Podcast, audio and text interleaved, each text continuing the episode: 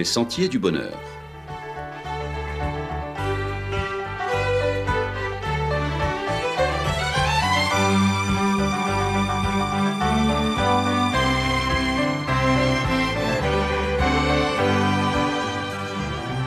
Une émission qui vous apporte un message d'espérance, de paix, de joie et de confiance. Chers amis auditeurs, bonjour. Il y a des discours dont la teneur et le contexte ont marqué leur époque, toute une génération et parfois même bien au-delà.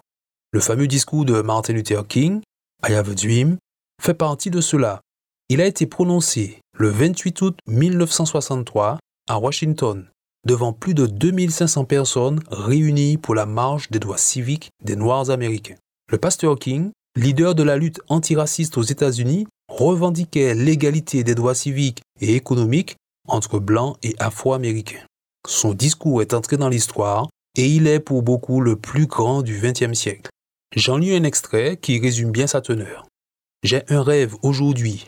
Je rêve qu'un jour, au fin fond de l'Alabama, avec ses racistes pleins de haine, avec son gouverneur, des lèvres de qui dégoulinent les mots de l'interposition et de la nullification, un jour, même là, en Alabama, les petits garçons noirs et les petites filles noires pourront aller la main dans la main avec les petits garçons blancs et les petites filles blanches comme frères et sœurs.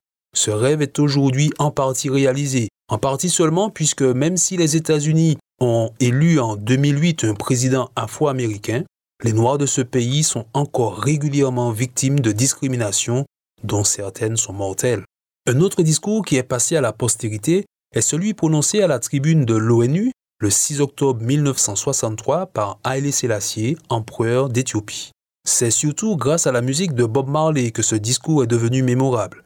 Le chanteur jamaïcain, icône du reggae, a en effet repris les mots du chef d'État africain dans son titre bien connu, Wow. En voici un extrait traduit de l'anglais. Tant que la philosophie qui fait la distinction entre une race supérieure et une autre inférieure ne sera pas finalement et pour toujours discréditée et abandonnée, tant qu'il y aura encore dans certaines nations des citoyens de première et de seconde classe, tant que la couleur de la peau d'un homme n'aura pas plus de signification que la couleur de ses yeux, tant que les droits fondamentaux de l'homme ne seront pas également garantis à tous sans distinction de race, Jusqu'à ce jour, partout, il y aura la guerre. 65 ans après, ces paroles sont malheureusement toujours d'actualité.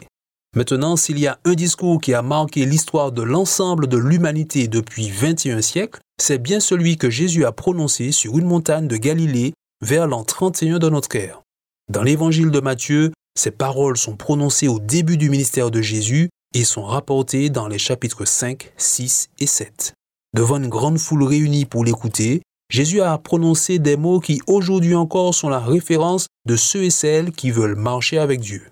Asseyons-nous un instant sur l'herbe verte de cette montagne pour entendre avec cette foule les paroles de Jésus qui nous concernent nous aussi. Son discours a renversé bon nombre de croyances de l'époque, focalisées sur un sauveur guerrier en mesure de mobiliser une armée pour la libération nationale.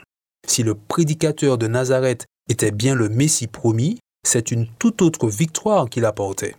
Dès les premiers mots de son message bouleversant, Jésus a posé les jalons de son enseignement. Je le cite dans Matthieu chapitre 5. Heureux ceux qui sont doux, car ce sont eux, et pas les autres, les violents, qui hériteront le pays. Heureux les artisans de paix, ce sont eux et non pas ceux qui prennent les armes, qui seront appelés fils de Dieu. C'est un autre système de valeurs qui est ici proposé.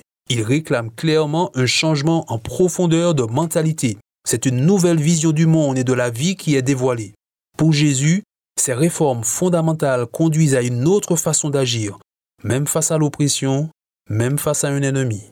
Pour illustrer les implications concrètes de ces paroles, Jésus a dit, Si quelqu'un te force à faire un mille, fais-en deux avec lui. À l'époque du Nouveau Testament, les soldats romains avaient l'habitude de désigner de façon arbitraire des personnes dans la foule pour leur faire porter des charges. Simon de Cyrène a été ainsi réquisitionné pour porter la croix de Jésus. Alors, face à ceux qui cultivaient la haine des occupants romains, Jésus a appelé à un comportement qui confond par sa générosité. Il a ouvert un chemin pour une réponse qui donne de la saveur à la vie et apporte la lumière là où se trouvent les ténèbres. À ceux qui acceptent de le suivre dans cette voie, Jésus dira donc, Vous êtes le sel de la terre, vous êtes la lumière du monde. C'est dans ce discours et avec cette même idée qu'il a invité à prier pour les ennemis et pour ceux qui maltraitent. C'est à cette occasion qu'il s'est démarqué de l'ethnocentrisme stérile et malsain de son temps.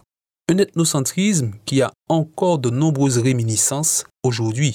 Jésus a dit, Si vous aimez ceux qui vous aiment, quelle récompense aurez-vous?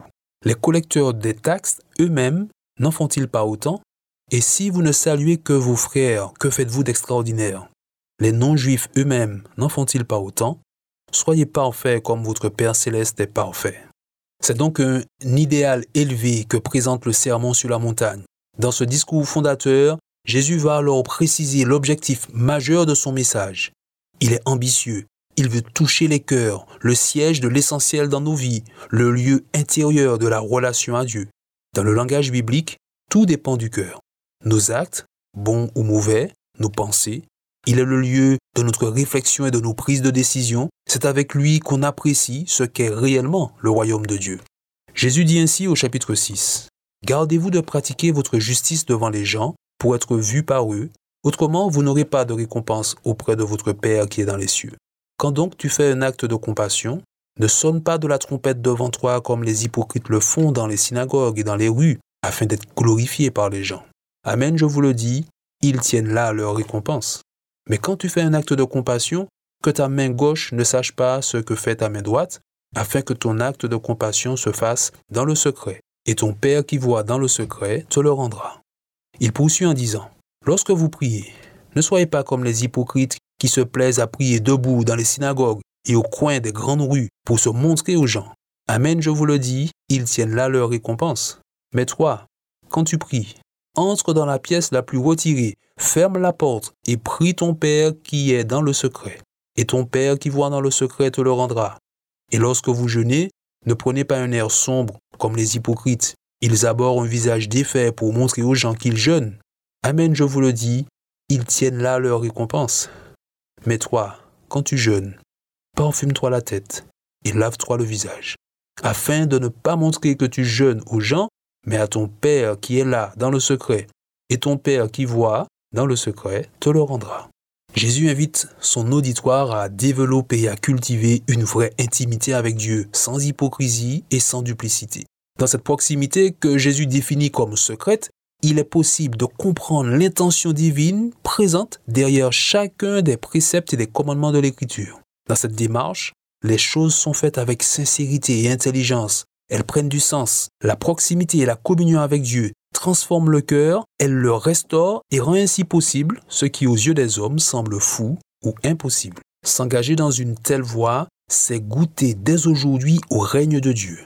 Certes, au dernier jour, ce règne sera éclatant et vu dans toute sa splendeur, mais en suivant Jésus dans ses valeurs, il est possible d'anticiper ce bonheur malgré un environnement chaotique.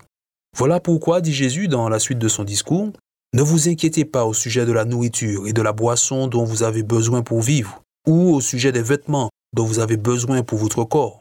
La vie est plus importante que la nourriture et le corps plus important que les vêtements, n'est-ce pas? Cherchez d'abord le règne de Dieu et sa justice, et tout cela vous sera donné par-dessus. Le serment sur la montagne s'achève avec une invitation à vivre le message présenté. L'entendre ne suffit pas. C'est un bon début, mais une simple écoute est insuffisante. Jésus conclut donc avec une parabole, celle des maisons construites soit sur le sable, soit sur le roc. Construire sur le sable équivaut à écouter Jésus sans mettre en pratique son enseignement. L'image parle d'elle-même de la folie d'une telle démarche. Avant longtemps, cette maison est emportée par les inévitables intempéries. Construire sur le sol dur, sur la pierre, c'est le chemin de celui qui écoute et vit la parole dans ses choix quotidiens. Les difficultés ne lui sont pas épargnées, mais la puissance de vie à laquelle il a adhéré le rend vainqueur, aujourd'hui et demain, pour la vie présente et dans l'espérance de la vie à venir. Ce premier grand discours de Jésus sur cette montagne en Galilée a finalement traversé les siècles. S'il nous est parvenu, c'est qu'il mérite certainement notre attention. Je nous encourage à le lire et à le relire encore dans Matthieu chapitre 5, chapitre 6 et 7, et surtout à le vivre avec la grâce de Dieu. À bientôt, chers amis auditeurs. Five score years ago, Five score years ago, a great American, a great American signed and proclaimed we know the emancipation that brought a beacon light of hope. Plenty of slaves who had been seared called Negroes. Flame of injustice, and now a hundred years have passed. And now today we must face a true and tragic fact. The Negro is still not free, and though impossible it seems, I have a dream. The Constitution reads gives the promise that all men be guaranteed. Pursuit of happiness, right of life and liberty. The check of independence, cash and decree. But it is obvious America's at fault. Thorn on his promises gave citizens of all. And now we must demand our right to be free. Cause I have a dream. I have a dream. A dream that one day black boys and black girls will join hands. White boys and girls and we'll stand sisters and brothers. I still have a dream. Yes, I have a dream, a dream that one day mountains and hills be made low, and all the world is told the crooked's been made straight.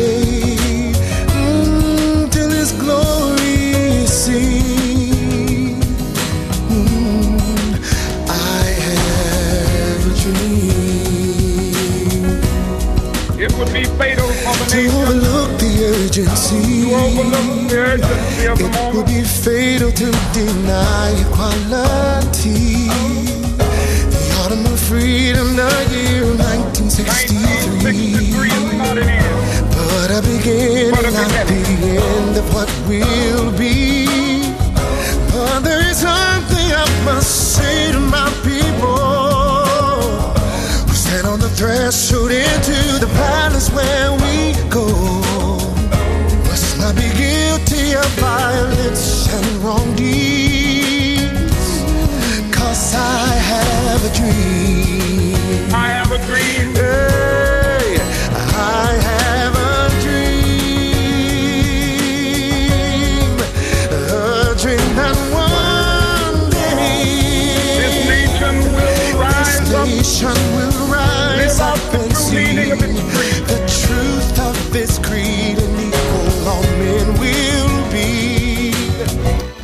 C'était votre émission hebdomadaire Les Sentiers du Bonheur, un programme présenté par l'Église adventiste du 7e jour.